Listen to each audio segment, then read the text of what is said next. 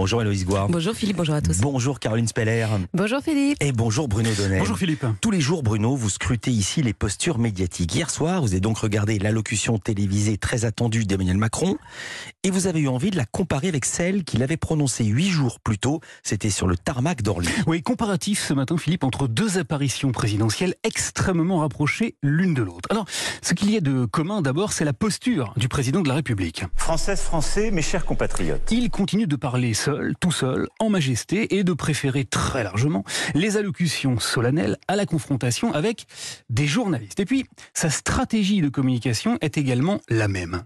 Hier soir, les tout premiers mots d'Emmanuel Macron ont été prononcés dans le but de rappeler que c'est bien lui qui a gagné. Le 24 avril, vous m'avez renouvelé votre confiance en m'élisant président de la République. Il a remporté l'élection présidentielle, c'est lui le vainqueur, de la même façon que huit jours plus tôt sur le tarmac d'Orly. Il avait commencé en faisant observer que c'est bien son parti à lui qui était arrivé en tête des élections législatives. Lors du premier tour, vous avez placé en tête la majorité présidentielle et je vous en remercie chaleureusement.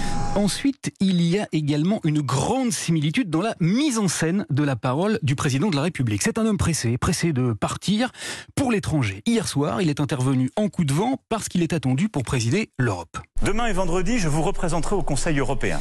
Et il y a huit jours, à Orly, alors que derrière lui se trouvait un avion avec le moteur déjà en marche, il nous avait expliqué que s'il avait déjà un pied sur la passerelle, c'est parce qu'il était attendu en Ukraine. Quelques jours avant le second tour des élections législatives et avant de quitter le sol national, je tenais à m'adresser à vous.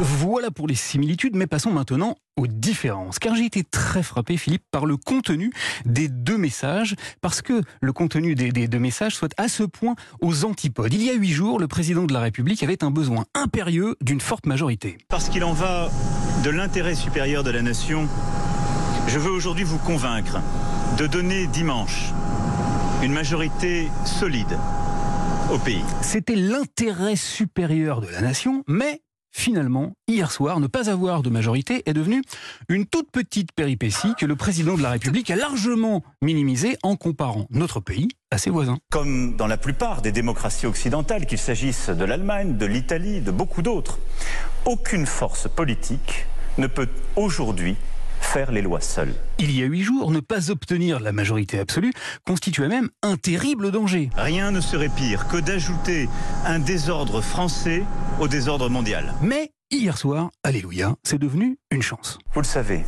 je suis convaincu de la nécessité du dépassement politique depuis le premier jour. Une formidable opportunité de faire travailler tous les partis politiques ensemble et de renforcer ainsi la cohésion nationale. Je souhaite donc dans les prochaines semaines que ce dépassement politique se poursuive avec clarté et responsabilité. Splendide retournement d'une communication politique très acrobatique qui dessine en creux le portrait d'un président de la République très pressé d'exister sur la scène internationale parce qu'il est extrêmement contrarié dans son propre pays. Il a d'ailleurs dit hier soir, on ne peut plus clairement, à la toute fin de son intervention, en évoquant sa confiance. Et j'ai confiance parce qu'ensemble nous avons traversé tant de crises tant de difficultés ces dernières années. Car oui, Philippe, lors de son premier mandat, Emmanuel Macron a été un président empêché, empêché d'agir par la crise des Gilets jaunes, puis par celle du Covid.